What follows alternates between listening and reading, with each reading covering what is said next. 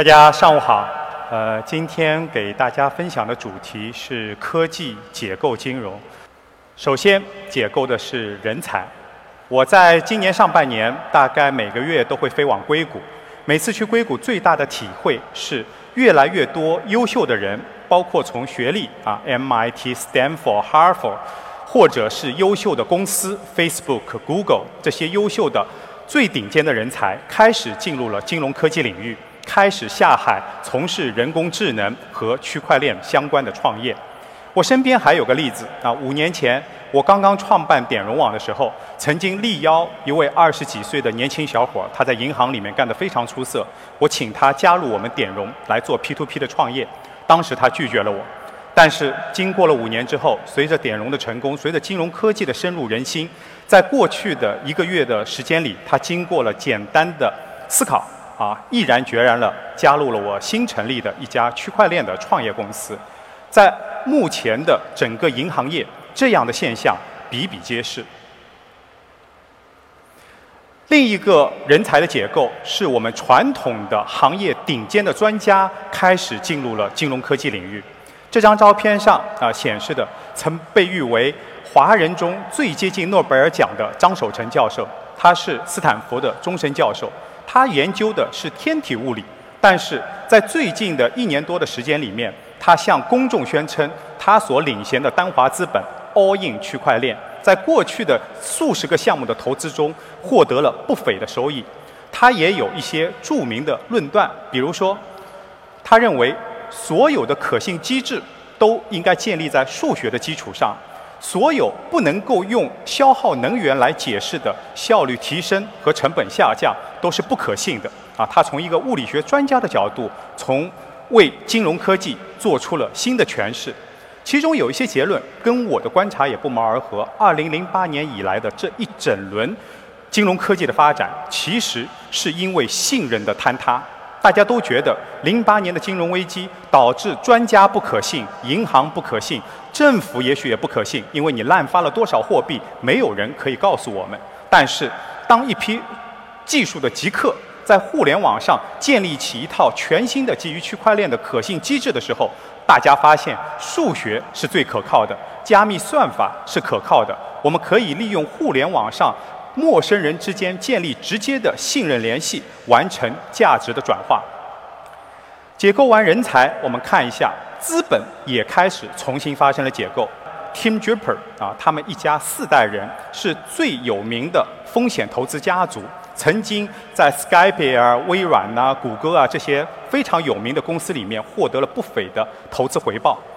他们最近全部投身于加密货币和人工智能领域的投资。包括他们在一次公开的呃露天的演讲中，坚决的预言，二零二二年我们的目前手上可能接近八千美金的比特币的价值会增长到二十五万美金。整个虚拟货币、数字货币在过去的两年多的时间里面，比特币从百亿美金的市值变成了一千四百五十亿，而整个加密货币也从凭空创造了四千亿美金以上的财富。源源不断的 old money 开始进入了这个市场，在金融科技领域啊，我们可以骄傲地说，中国是领先于全球的。我们的第三方支付的总体金额在2016年就已经是美国的五十倍，美国是一千一百多亿美金的在线支付金额，而中国在2016年就已经达到了五点五万亿美金的金额。而在一七年、一八年，这个数字还在迅速的增长。但是，我们在金融科技领域里面的领先到底是怎么产生的呢？是不是基于场景呢？我认为可能还是因为我们法律的某些缺失。我们看到，不管是支付宝还是微信，其实它占用了我们大量的没有出于金融目的而留下来的数据。微信的社交媒体数据、支付宝的交易数据都被他们用来评判我们的金融属性。蚂蚁金服为什么现在上一轮有六百亿美金的估值，现在号称一千亿美金的估值？一家没有上市的私募公司能够得到那么大的价值，还不就是我们在座每一位在支付宝和淘宝上留下来的交易数据赋予了它金融属性，才有了它今天天量的估值。在美国，这样的情况其实也并不乐观啊。Facebook 的扎克伯格在今年上半年遭受了国会超过十个小时的质问，他的数据被一家剑桥公司啊通过第三方数据调研的方式窃取了二十七万的啊客户数据，同时通过二十七万客户的莫名其妙的授权，他。变相掌握了 Facebook 五千万客户的数据，从而通过这样的数据分析，帮助特朗普赢得了美国大选。我们可以看到，在我们接受支付宝服务的时候，有一个没有。注意看，很容易忽视的一个同意选项，就是你同意支付宝取得你所有的数据，授权给第三方，同时授予他能够从所有第三方有你数据的地方，把它纳入到支付宝和蚂蚁金服、芝麻信用体系中啊，综合来打分的这么一种权利。我们一般的消费者、互联网的使用者很难注意到这样的一个隐藏在密密麻麻协议中的一个默认选项。而我们的京东五十亿条的客户数据被泄露，我们的携程、我们的滴滴利用我们数据的垄断，达到了这种逼迫我们加价获得服务的这么一种恶行，在互联网时代比比皆是。当年的互联网曾经希望达到平等、自由、分享的价值观，但是今天它的垄断远胜于我们传统工业时代达到的垄断。希望金融科技的发展能够改变这样的现象。我们虽然充满忧虑，同时也充满希望。所有的科技早期都会有泡沫，而泡沫恰恰是引起大众关注到新科技的必经手段。我们看到，在过去的几年里面，不管是创新的 P2P 商业模式，还是我们现在的加密货币 ICO 的商业模式，都创造了无数的财富，吸引大家进入了这个行业。一般的老百姓，如果你的基数是很低的，你只有一万块钱的存款，通过智能投顾每年百分之几的收益，你永远不可能完成阶层的变化和对穿。更多的时候，你只能完成自己买菜的一些零用钱。而真正的大规模的财富管理，还是富人的专利。而新贵怎么完成阶层啊穿越和跳跃呢？可能只有新科技、新的财富机会。带来一比一百、一比一千的这样的财富效应，才有可能让你完成财富的变迁。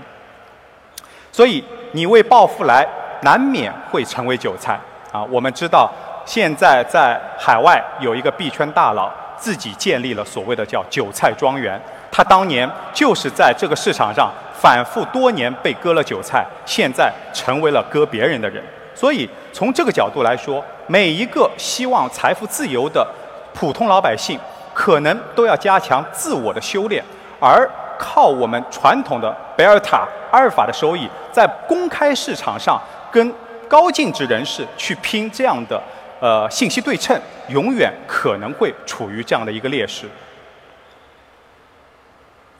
所以在所有的金融科技的早期运用过程中，都有可能被坏人首先利用，就像我们早年的互联网的发展。黄赌毒是推动整个互联网早期网速提速，包括各种应用场景落地的最初的原动力。到后来才有了我们的电子商务、游戏和互联网金融。所以在每一个我们的民众在参与到互联网的盛宴，包括这一轮的金融科技的盛宴过程中，我们如何识别什么是真正的普惠金融，什么是庞氏骗局？这需要不断的加强自我的修炼。和提高自己火眼金睛的能力，在改变我们在金融行业中老百姓，尤其是百分之八十的常委所处于的劣势。首先，我们认为数据的所有权必须发生变化。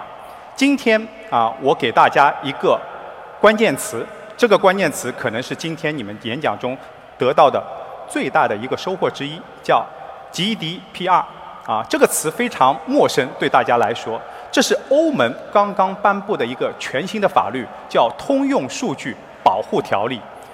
简单来说，我们拥有了自己在互联网上删除自己留下的数据、授权使用自己使呃的数据这样的一些权限。同时，那些互联网公司也不可以无条件的、永久的保留我各种不同的隐私数据。我明明上来只是采购一个电商的一个杯子，但是你把我的家庭住址、我的 GPS 信息，包括我每天什么时候登录网站的这些信息，全部采集下来，对我进行信用和呃金融啊等级的评分。啊，这样的一种现象，在未来将会由主动权由互联网公司变为我们消费民众提供数据的公司。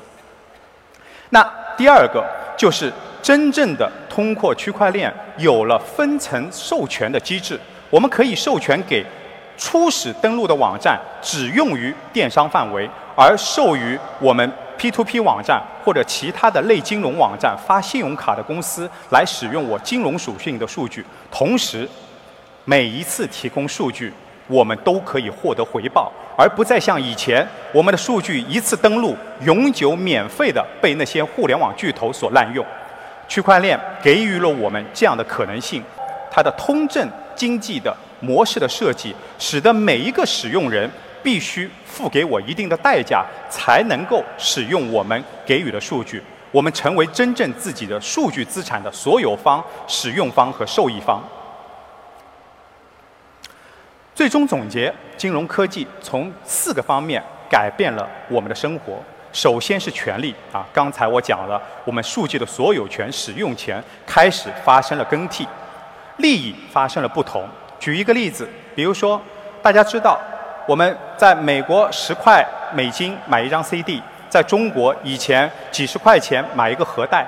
我们付出的这个代价，其实真正的创作者、音乐人只能拿到十块美金中的一块七，在中国这个比例会更低，可能连一块钱人民币都不到。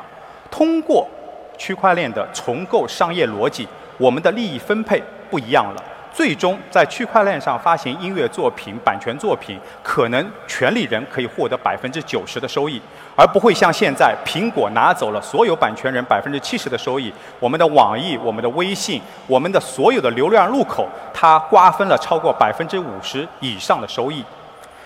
区块链还有一个伟大的地方，它改变了我们整个共识的习惯。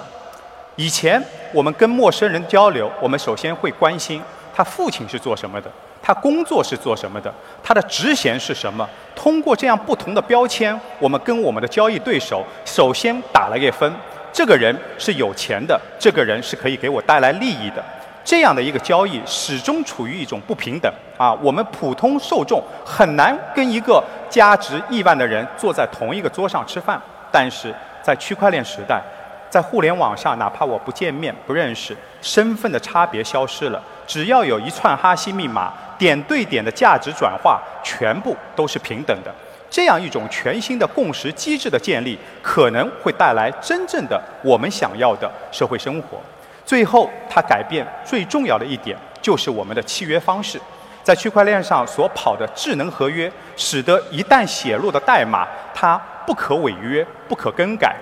在工程师的理念中，他有一个说法叫 “code is law”。在工程师的世界里面。编程的语言就是他们的法律，所有的事情都用程序性的语言形成了一定的规则。